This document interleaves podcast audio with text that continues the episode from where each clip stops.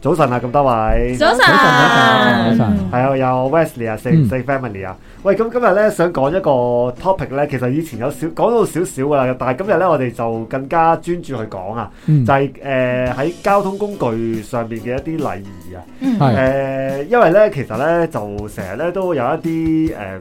即係網上嘅影片流出啊，嗯嗯或者係誒、即係可能各討論大嘅社區啊討論區啊，社係啊社交媒體嗰度或者咧小見到一啲片片咧，就係、誒，即係可能喺啲交通工具上邊咧有唔啲同唔嘅禮貌嘅情況啊，誒誒嗯、呃或者係得罪咗嗰個上網者嗰啲啦，係啦，通常咧，即係上傳最影片的最人最俾人哋即係鬧得多咧，而就家係咪巴士啊係誒，即係可能面對面嗰啲位咧，就動埋只腳喺上面晾腳啦。係其中一個。啦，係啦。又或者係一個擺自己啲行李壓咗一個位啦啊，即係而而當時係後係有人需要坐呢啲位嘅，咁佢又擺嘢壓嗯住，係跟住仲要瞓咗覺，咁樣噶嘛，係又唔肯讓係咁啊啲瞓覺就東歪西倒啦我會出聲嘅嗰個啲。咁啊，即係誒呢啲呢啲啊，大家都司空見慣啊啦。即係點解係我要開呢個 topic 咧？係我發覺咧最近咧有一個非常之唔好嘅習慣，係而家係越嚟越普及，係咪唔戴 earphone 係喺越度播唔係嘢？唔係 唔係，大家有冇發點覺啊呢咧好多，Charles？一排咧？嗱，你哋搭過地鐵啦，搭過港鐵啦，係嗯，係港鐵門口兩邊會有人企嘅，通常都係嘛？兩邊你發唔發門口有人覺企依家連巴士都有？啊巴士點企啊？巴士你覺唔覺依兩家邊搭巴士喺落車個位兩邊都好似有人？嗱，好但似係首地鐵首先第一咁樣嘢，佢係咪即係已經滿晒？佢迫於無奈企嗰度？唔係，唔係走廊可以企。唔係嗱，嗱，你我明你意思，我明係我咪明我被逼？明即，係你被逼噶嘛？係冇辦係啊咪法係啊，㗎即係滿晒。我係講俾你聽，唔係，佢好似地鐵咁佢樣，就慣就咗，喺嗰個門就挨落去。咁你知巴士嗰個好危門險有幾窄㗎同啦？埋同埋好 sense sensitive 你嗱，你唔係 set 條嘅問題，佢挨住喺嗰度嘅話咧，根本係開唔到阻住佢門出入㗎，啊！係咯，開唔到門㗎。唔係佢佢都唔會係挨開門嗰個位啊，佢係挨喺嗰個嗰個嗰個，即係個門啦，係嘛？即係你明唔明啊？即係佢我嗱明好簡單嗱，我明我明你個 意思，誒挨去即邊係啊開門咧，究佢就行行入啲。啊！獨門一閂埋，佢就企喺度。但係其實我想講下但邊係嗰嗰個度好危係寫明險唔俾企㗎㗎。喎。 sorry 啊，對唔住，啲人照企，係唔識字喎，而似家係越嚟越 多。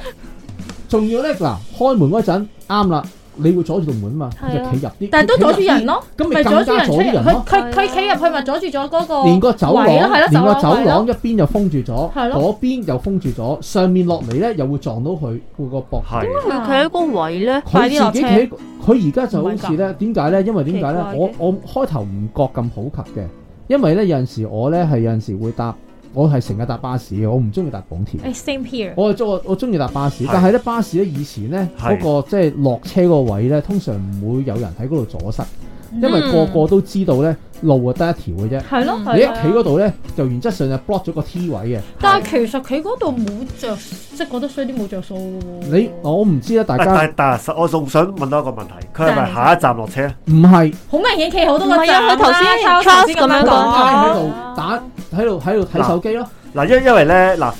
喺港鐵點解可以咁做咧？因為港鐵嗰有好門多門口。啊係啦唔係首先其實都都唔係好適合咁做嗱，。但嗯都唔係識首先咧講喺誒港鐵咧嗰門咧同埋誒側邊座位嗰個 pan 嗰度咧，i 啊 pan 嗰度其實有少少距離嘅。你攝喺嗰隔離嗰位咧，其實就唔阻住。佢佢考慮緊你個身形有幾肥但係，大約大約係一個膊頭嘅凹位係啦，大約即係嗱，如果你話港鐵咧，誒嗱講真，港鐵我都試過挨嗰個位嘅，即係不過因為因為冇冇冇我即都係係同冇乜地埋挨倒方啊翻嘛住。佢個門夠闊啊嘛，係啦咁，大但係啊嘛咧，如果你喺巴士上面，首先個誒門又窄啦，同埋佢咧同側邊咧基本上係冇乜距離嘅唔係，我第我第一個諗咧，唔係諗呢樣啊。係其實大家有冇咧學係應該而家就冇發生嘅，但係真係曾經試過咧，誒、巴士咧喺行駛當中啦，嗯開門一個轉彎位咧，個門開個咗門，開咗，誒。即係我諗緊嗰個係呃以前以危前險可啊，能會，以前可能會，而家咧依家變誒嘅啦。而家就應該少啲。少咩叫意外啊？三位喂拍檔，我知，即係話我個可能性應該低啲啊。我唔知係啊，但係個位係嗰個位係唔應該企㗎嘛，係即係無論咩原因都好，你都唔應該企所以我喺巴士明 c 嗰個 h a 位 r 咯你哋由咩你咯？聽完呢個節目開始留意下，越嚟越多我會有一人企嗰個陣間翻去位越嚟越多，人企嗰個位。我就有一次咧，但係都提嗱翻你要大家知道真有係好冇危有險冇㗎。年齡㗎？即係有冇一啲年齡？誒呃通常都係後生嘅。佢慣咗啊，因為佢搭地鐵嘅時你候，有有一次佢係咁咧樣，我真係忍唔住唔啦啊係常識嚟嘅咩我出口鬧啦，我着套啦，因為點解咧？我我係坐架巴士咧就係誒呃喺伊利沙伯醫院附近落車啊，啊冇得係上出口返工鬧啊。出口鬧佢，咁嗰度其實係好多公公婆婆喺度上落車，係嗯，個公公婆婆就要靠個扶手。其實你阻住咗佢嗰我我個我位要啊，扶住先可以係嗯啊攬，因為佢腳唔好嘛，佢要扶住側晒身先落。係咁佢個人就企喺度喺度玩手機，我直情大聲同佢講：，喂，你唔好企呢度啦，你阻住晒出入啊！你知唔知啊？你唔俾人哋呃個扶手，你企喺度點呢？前又唔係，後又唔係，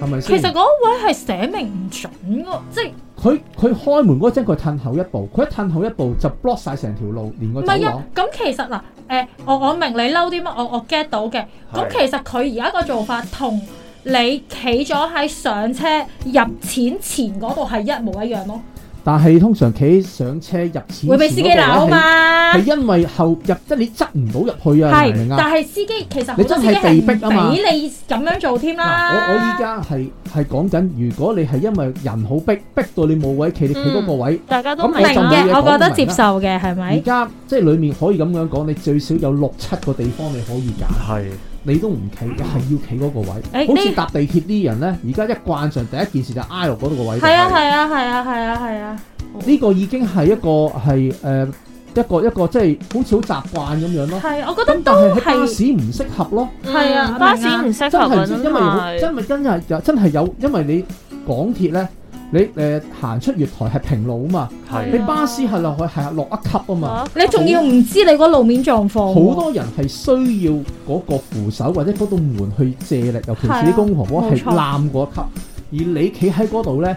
真係俾人詛咒啦。因為聽眾們千祈喂唔好喂做但係我想啊問！你鬧完嗰位仁兄之後，佢有冇改善咧？個婆樓咧行 X 開啦，唔係咁咁咁嗰個人有冇行開先？咁梗係行開啦，咁樣仲唔行開啊？兩個人頂佢喎，冇面啦，即係可能有啲會。鬧翻你因為轉個頭。婆婆。因為嗰個婆婆隔離有個伯伯，個伯伯就拉住婆婆隻手去捉住嗰個扶手，而嗰個人仲喺度個其手實我好驚佢哋兩個掂埋一哇我真齊。係只得一腳伸佢落去其啊。實我覺得呢個係另外一個問題咧，就係、係你喺交通工具上面啦，我覺得地鐵都好少少，就係、啲人咧太專注玩手機咧，嗯遠遠哇呢個係故漠視呢個係第二個問題咗啦所有周遭嘅嘢咯。其實係漠視埋自己嘅安全添。佢仲要企一個咁危險嘅位嗰度喎，即係你有咩事你係反應其實咧，誒、其實喺港鐵嘅時候咧，都有時嗱，其實我都有用手機嘅，不過咧，誒、都盡量令自己咧嗰、個警覺性高啲啊，因為咧，誒、喂，其實唔止港鐵啊，即係你任何任何交通工具交通工具咧交通工具嗯，尤其是你係企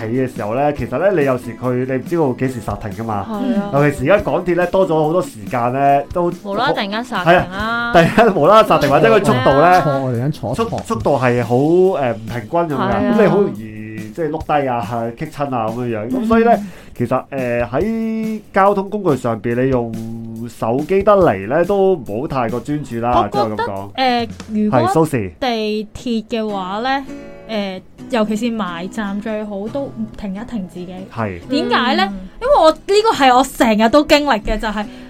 地鐵都好多人噶嘛，係咁你要出噶嘛，離開噶嘛。係咁前面就會有幾座大山咧，會就側住你啦，搶水啊！搶水啊！個手搶機水啊！望住個手機啦。咁搶水啊！借開咁 咧，嗱，雖然我平時喺係開咪好大聲嗯啦，咁但係有時喺街度你戴住個口罩咧，有時同佢哋講唔該係謝謝但咧，係聽唔到係嘅，聽唔到。係即係唔知係我講得細聲，嗱大家都知道我把聲有幾大㗎啦，係咪先？唔知係我講得細聲啊，定係佢塞住隻耳？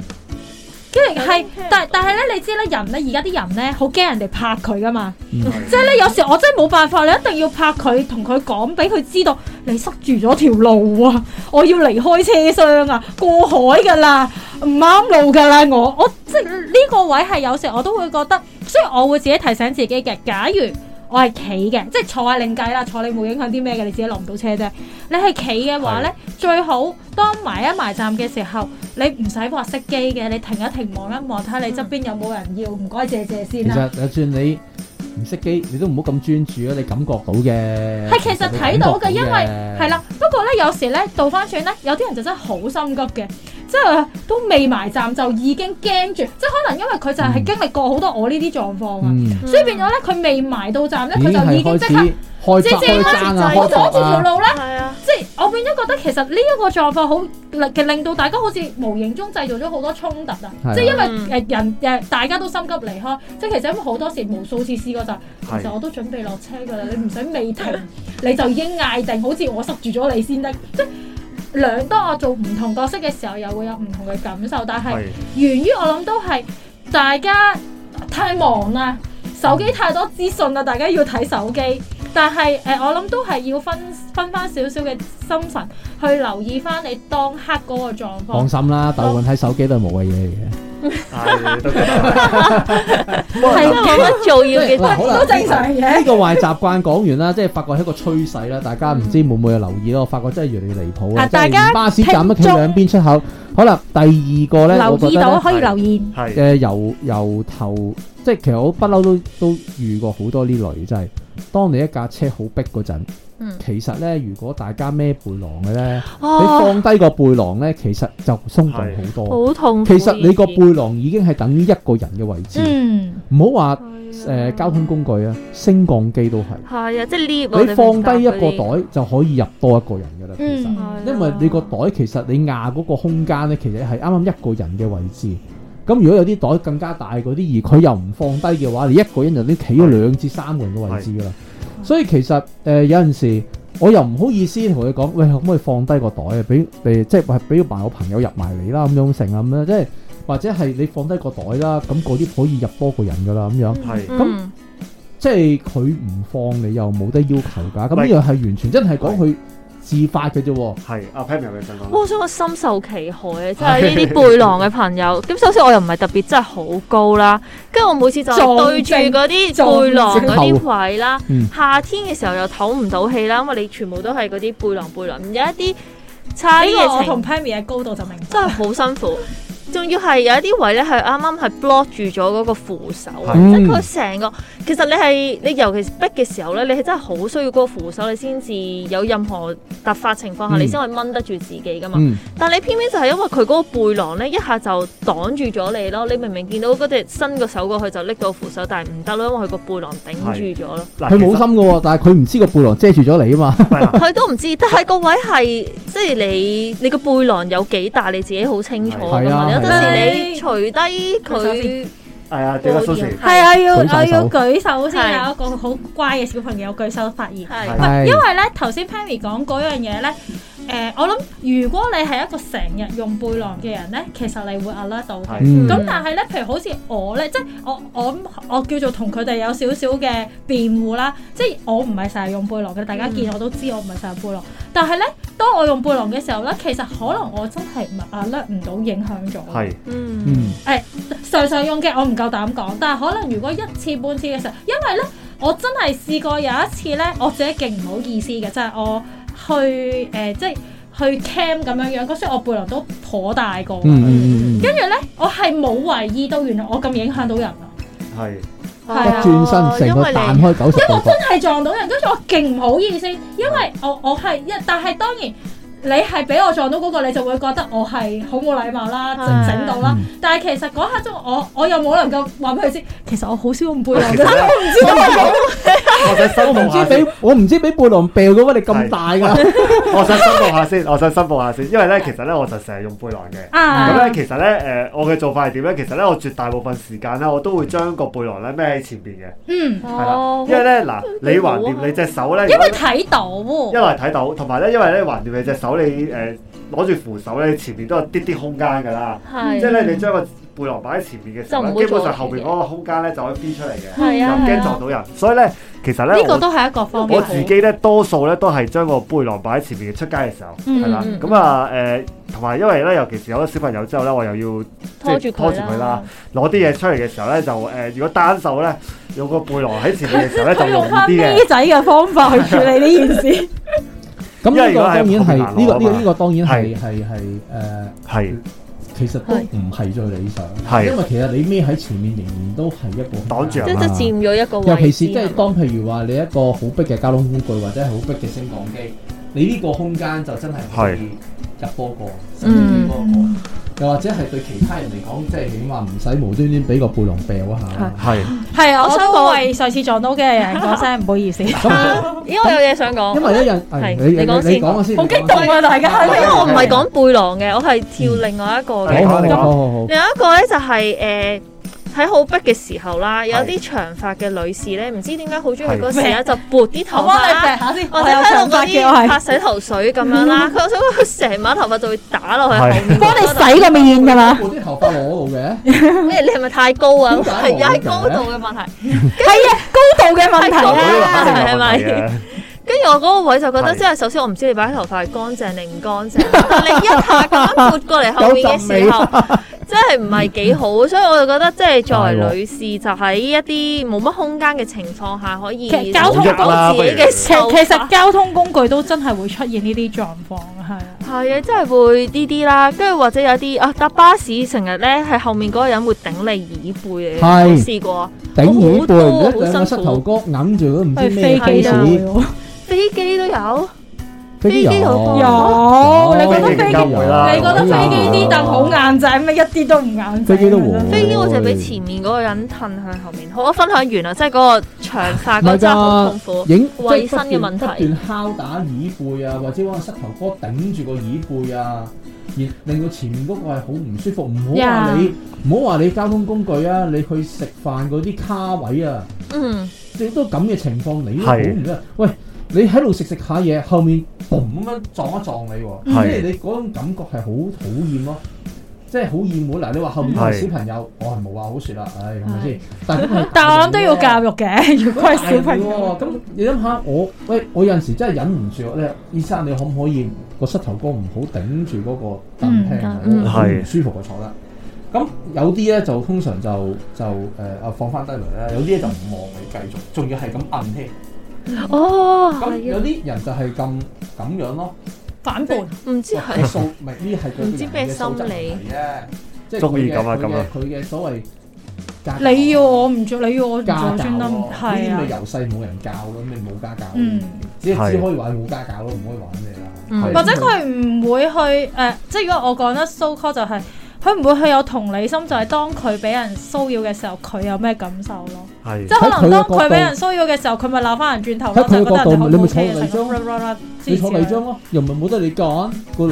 即係嗰啲人係咁係咁樣嗰個眼神。喂，你好有嗰種語氣喎，係啊！喂，因為咧有陣時咧呢啲咁嘅人咧，即係你睇佢眼神知佢諗乜啦，呢嗯啲即係係嗰種嗰種嘴面咧，即係你係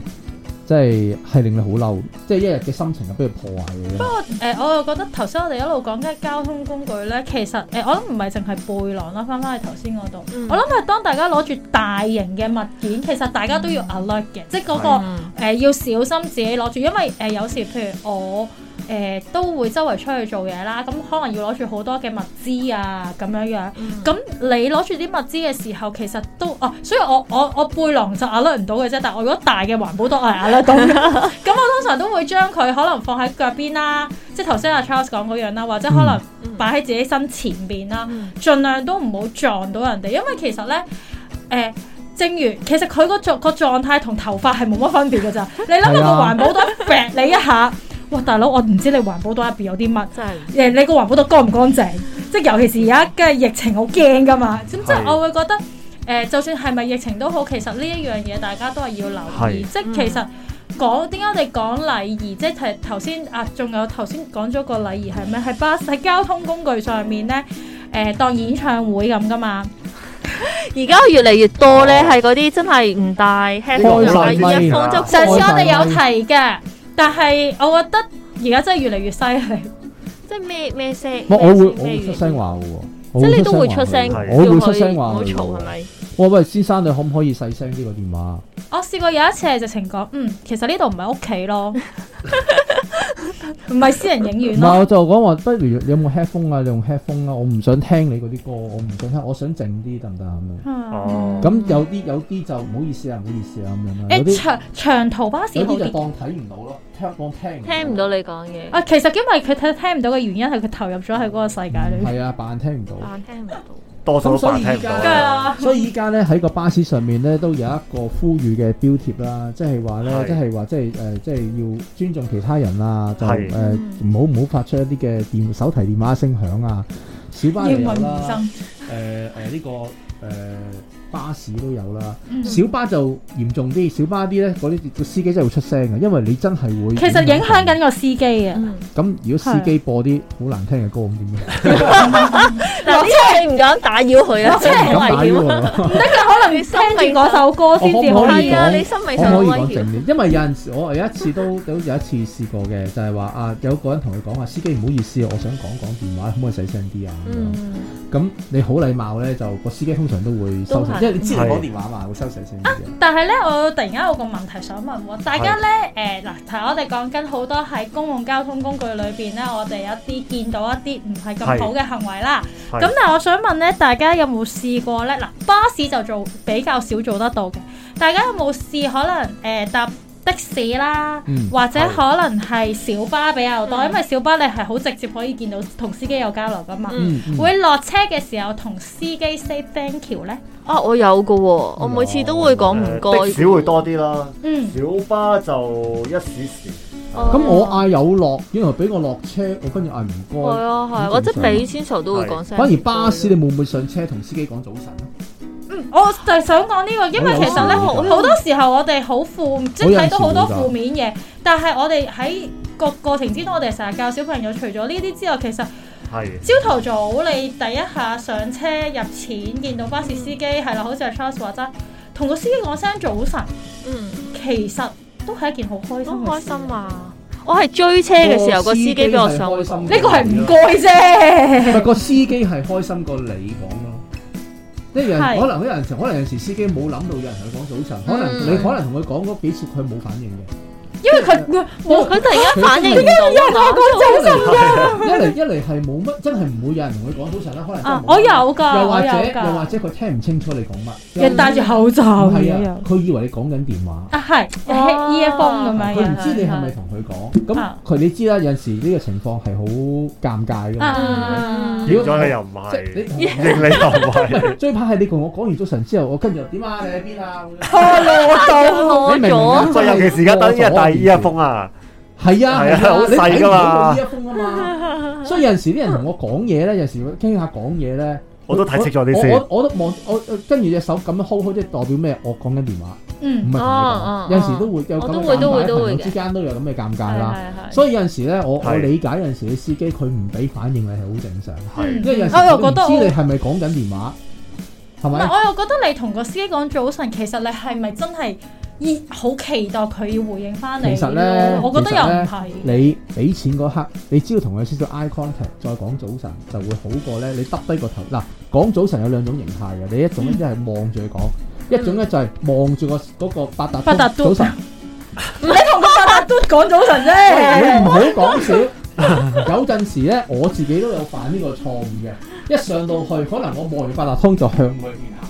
即係個個頭就向裏面望，咁啊有陣時我都望一望司機，嗰、個司機掛住望路面，我就唔講嘅。有嗯陣時個司機望住我嘟咧，咁我就會啊早晨，哦咁咁佢就我就同佢講啦。嗯有陣時個司機可能都有有有其他嘢諗緊噶嘛，我比較多會講，即係同司機打招呼就係總站咯，因為總站我成日都覺得咧，比較你你同站啲司形機式啦咧搭開嗰架車嘅司機多啲講早晨咧，有陣時追車佢會等你㗎。冇諗呢個利益着想我我我我喎。會因為成日嗰架我成日搭嗰架車，啊我攞幾多個司機啊？唔係啊，其實我司機，你點解今日唔見佢咧？放假咁樣樣。喂，即係即係啊！我我心裏面咁諗啫，啊即係係咪真係會咁咧？我唔知啊咯。你要認得咯，我覺得係係。我喂成日覺得啊小巴你喺後邊易啲咯行嗰條街追上嚟，佢離遠點會認到係你 啊？係即係誒，爭幾步啊喂，但可能會覺得，誒點解呢個時間好似少咗個人咁樣嘅？即係因因為唔係妖妖啲愛情故事嘅開始咁 樣， 夠，唔係小巴我會好多時都會小做巴呢好多件事嘅。時都會咁。小巴我反而覺得係好似應該，因為啊唔該係啊前有落，跟住哦唔該司機咁。係我唔係我係落我車覺得好正常嘅喎時候會同司機叔叔講，誒唔該晒咁係樣。咯係咯係咯係咯係啊，我覺得好正常啊，反而係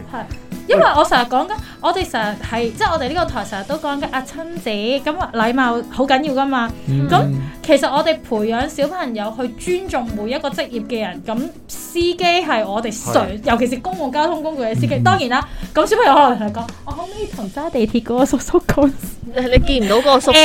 而家有啲線咧，好似係自動駕駛添啊嘅。見唔到個叔叔啊，誒、㗎。可能總站嘅時候你會見到嘅咁樣。係啊站站務員係啦，咁但係即係我覺得係我哋能夠接觸嘅，即係譬如可能搭船，誒、見到水手，其實我同譬如同契仔佢哋出去嘅時候，我都會嗯嗯鼓勵佢哋去同，即係你未必要同佢 say 多謝嘅，但係你可以同佢早晨或者 hello 打個招呼，哦啊嗯係咯，hello，即係我會覺得即係我哋成日講緊，其實當我哋不停都維持住一個好尊重對方。係同對方係友善嘅心態，即係我記得頭先我講過係，我哋同個司機友善去表達我哋嘅需要嘅時候，其實司機個回應，誒、可能佢都會有啲粗聲粗氣，但係佢唔會，起碼唔會係鬧你先咯，係係係啦咁樣明樣白同。埋我成日覺得有陣時呢啲咁輕微嘅一句招呼咧，可能會令到你同埋對方嗰日都會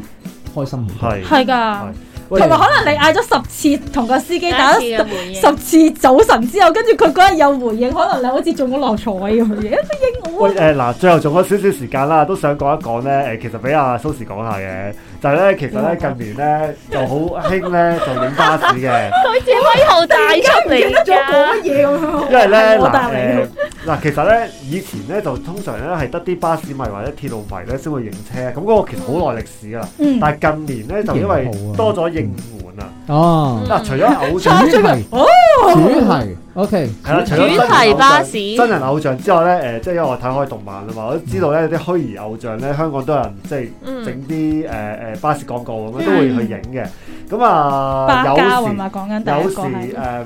有時咧有啲人嘅追車嘅情況咧，都我喺網上面都見到有人誒、即係即係批評嘅咁樣。我諗兩個狀態啦，第一追巴士大家都要小心，都係要有禮儀，呢、係個頭先都有提到嘅。第二呢，就係、呢，因為呢，我頭我最頭先講開呢一即係咪後講嘅時候呢，其實我係 最大嘅印象呢，即係我自己有追巴士嘅，因為誒。呃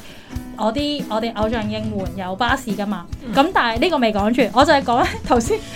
Perry 好快第一個反應，因為呢，我去誒係、掃墓嘅時候，即係我去我屋企誒有去和合石掃墓啦。咁因為咧，原來特別，因為嗰度嗰啲特別班次咧，就會有好多特別車啊。嗯，每一次咧，我去到咧，都會見到好多長短鏡頭啊，愛嚟影巴士，作其實巴士嗯迷啦嗰啲都幾驚㗎。我見到其實都幾危險，因為誒、呃可能因為好中意嗰樣嘢啦，嗯所以佢見到嘅時候，佢哋係有啲唔顧安全，咁、嗯引申出嚟就係、其實誒、呃即係之前都有啲新聞有報導過、就係誒我哋誒、呃偶像一啲應援巴士咧，啲 fans 見到嘅時候，其實都好蜂擁嗯啊，咁、所以其實喺呢度都誒、呃要小心嘅，我覺得即係。大家喜歡嗰樣嘢，想係去影佢，想去我哋叫打卡，誒、係都好。咁其實嗰架巴士咧埋咗站咧，尤其是你喺總站咧埋咗站咧，佢係需要少少時間先再開嘅，所以大家唔使咁急 嘅，係可以慢慢嚟係啊，我覺嘅得。如果拍好咗，你又企喺一個安全嘅位置咧，就當然我覺得冇問題嗯係啊嘅。係驚你誒佢又未拍好，你又企喺一啲唔係好安全嘅地最方。慘就係馬路中間，係啊你啦想攞個好 so call 叫好，你覺得好靚嘅角度，但係其實你係危影響緊自己嘅安危啦，亦都影響緊巴士上面。如果佢有人，係其實都會有嗰個危險度喺度都嘅。係嗰句，即係如果佢係行，即係佢即係始終係交通工具啦，即係佢係即係喺一係啲馬路上面度出行現走啊嘅，所以大家要小心啲，自己同埋他人嘅安全係都要顧及。同埋咧嗱，第二樣就係咧，因為好多時而家我哋嘅應援巴士咧，除咗車身之即係車身嘅入係邊之外咧，嗯其實入邊咧都會有好多嘅應援打卡位啦，我哋叫做係咁誒、呃都誒。呃我嘅印象就暫時都冇聽到嘅，都大家啲 fans，即係我覺得，因為已經唔係淨係講緊 Mirror 嘅嘅誒 fans 會做呢件事啊，其實好多 fans 而家都會做呢一樣嘢㗎我。知咁所以其實都都好開心，就係聽到所有嘅 fans 都好少有一個誒、呃消息，就係你打卡會影響到坐緊巴士嘅人，嗯，因為其實有時候你上誒、呃因為 suppose 應該係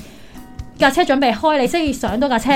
跟住先可以打到卡噶嘛。係咁但係架車唔係你包噶嘛。係咁所以其實呢個位係我覺得係值得欣賞嘅，就係、大家都互相尊重翻咯。即係你想上車打卡啫，但係有啲人其實我係想上車去某一啲地方嘅。嗯嗯咁誒、呃你有你打卡，我有我搭車，咁大家唔好，即係我都好開心係冇聽到有任何衝突。誒、呃而我亦都好喺呢度公開地多謝我嘅九巴司機嘅，因為其實好多九巴司機都好好噶。我嗰次試過咧，誒咁啱誒 Tiger 嘅應援巴士喺我樓下，跟住個司機叔叔咧係開咗燈俾我去打卡咯。